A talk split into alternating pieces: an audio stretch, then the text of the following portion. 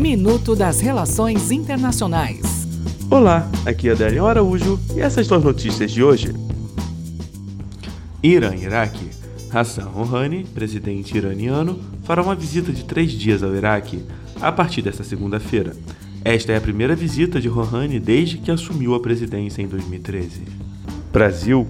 Foi publicado no Diário Oficial da União a Lei 13.810 de 2019, que dispõe sobre o cumprimento de sanções impostas pelo Conselho de Segurança das Nações Unidas.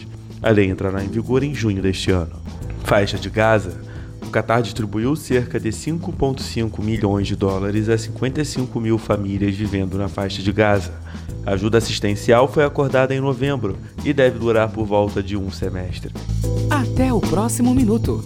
Enquanto isso, aproveite mais conteúdo no portal seire.news.